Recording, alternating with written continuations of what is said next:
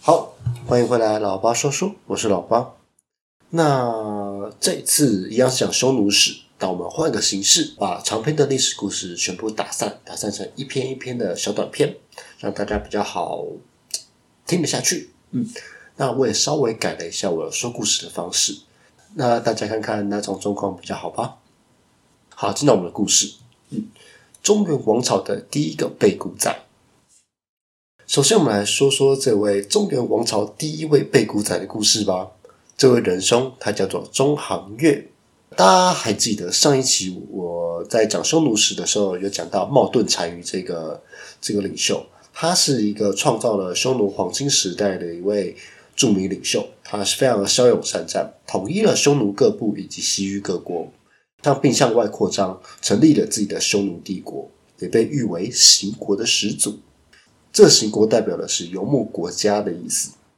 而在茂顿单于过世之后，由他的儿子老上单于即位。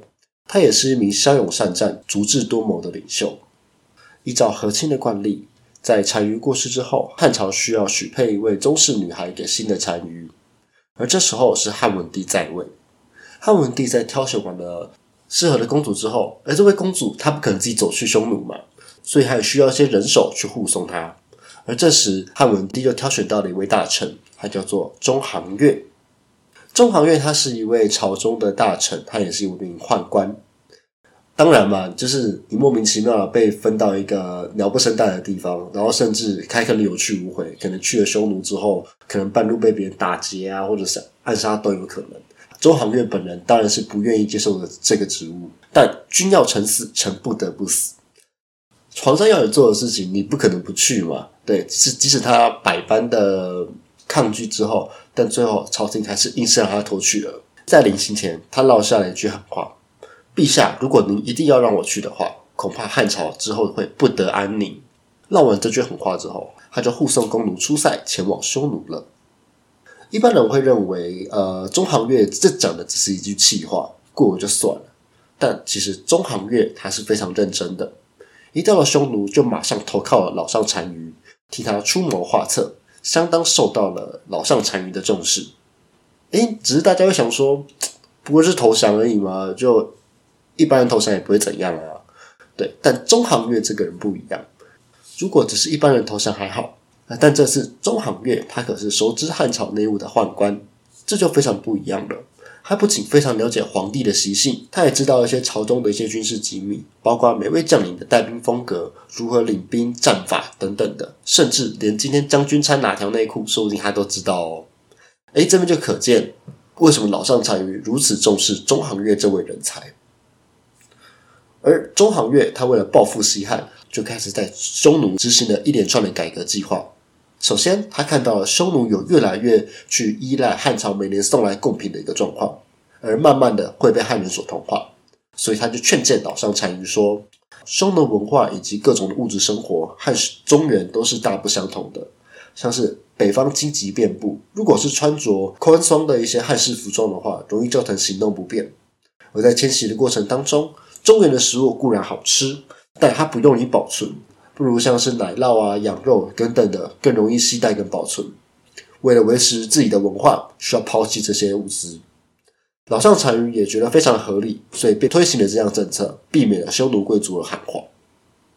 此外，匈奴在建国初期，它是没有文字以及不会计数的，所以中行月也教导了单于如何去记载事物啊、统计经济收入等等的，去摸清大家的底细。这也促进了匈奴的文化记录，也增进了和汉朝的一些经济交流啊，以及文化交流。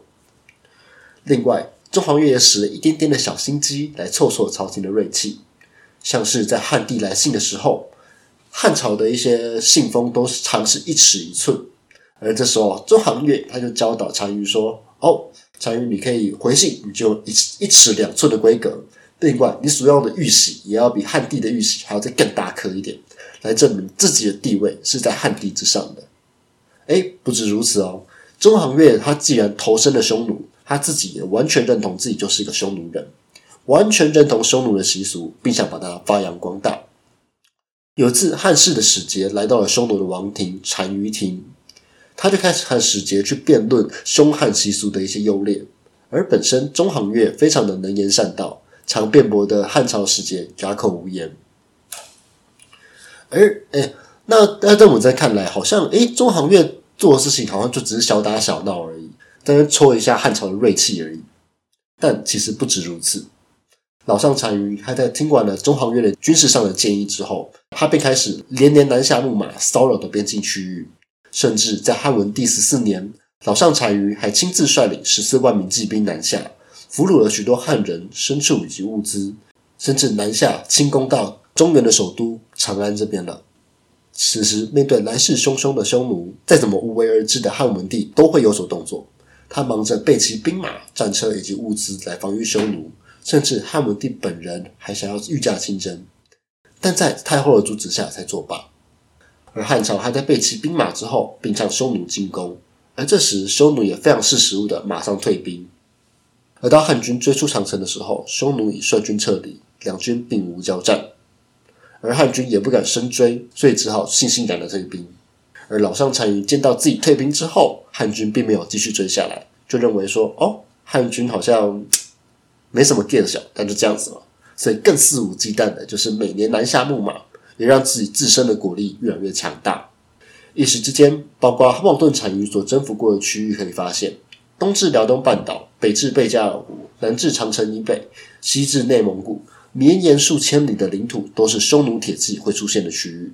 而汉朝也因为没有战胜的把握，只好一直委曲求和，甚至再提起了和亲啊、送钱等等的一些政策，然后来换取和平。此后，两国紧张的局势才慢慢的缓和下来。但汉文帝就认为说。这样子一直不是犯法啊！就是我一直送钱给你，你还是来打我，这这样不行。我们一定要立个条约。所以这时候他就写了封信给了匈奴，他就说到：“哦，汉朝跟匈奴他们都应该有各自管理的一些区域。”信中是这样写的：“长城以北，引弓之国受命单于；长城以南，关代之事，正义之之。”他白话说明就是：汉朝跟匈奴要以长城为界，互不干涉。北方就由你单于来领导，南方就由我就我天子来领导，这样子，双方互不干涉，安居乐业。而由于匈奴位居北方，秋冬寒冷，所以每年会提供定量的一些物资以及食物、粮食、纺织品等等的作为接济。而老上单于也同意并且回应了。虽然在历史上并没有提到老上单于的回信，但在史书当中仍有记载到汉文帝下令全国人民都不准越界前往匈奴。而在史书当中也有提到，老上单于应该也同意了这样这项政策，所以两国之间才没有继续更多的一些冲突，两国也继续维持了和平的状况。好，那这集的就先到这边啦。不知道大家对这样的形式有没有觉得比较好呢？那之后应该是会一周两集啦，希望啊，期许啊。那另外呃，大概讲一下，就是这一集的话，其实是呃是。说这一集之后还会推出三集西汉和匈奴之间的一个故事，就等于是把原本很长的部分分为四集啦，就大家慢慢期待吧。哦，对了，大家可以去看我的 IG，就是去我已经把所有的一些版面啊，以及发文的一些就发文的一些版面全面更新了。这边要再次 shout out 我的学妹，就是她画的人物真的非常的厉害。对，那大家可以去追踪她的 IG，我也会把她的 IG 放在我的资讯栏那边。大家可以去看看，她画图真的很厉害。好，那最后就是不免俗的推歌环节啦。那今天来推一首老王乐队的《我还年轻，我还年轻》。其中我很喜欢一段：我在青春的边缘挣扎，我在自由的尽头凝望，我在荒芜的草原上流浪，寻找着，寻找着理想。我觉得这段词写的非常的好，就是对未来充满着迷惘，想找到自己的理想，而不断的流浪着。而也希望大家可以找到自己的理想，不再失去方向，朝自己的目标前进吧。好，我是老八，今天先到这边，大家再见，拜拜。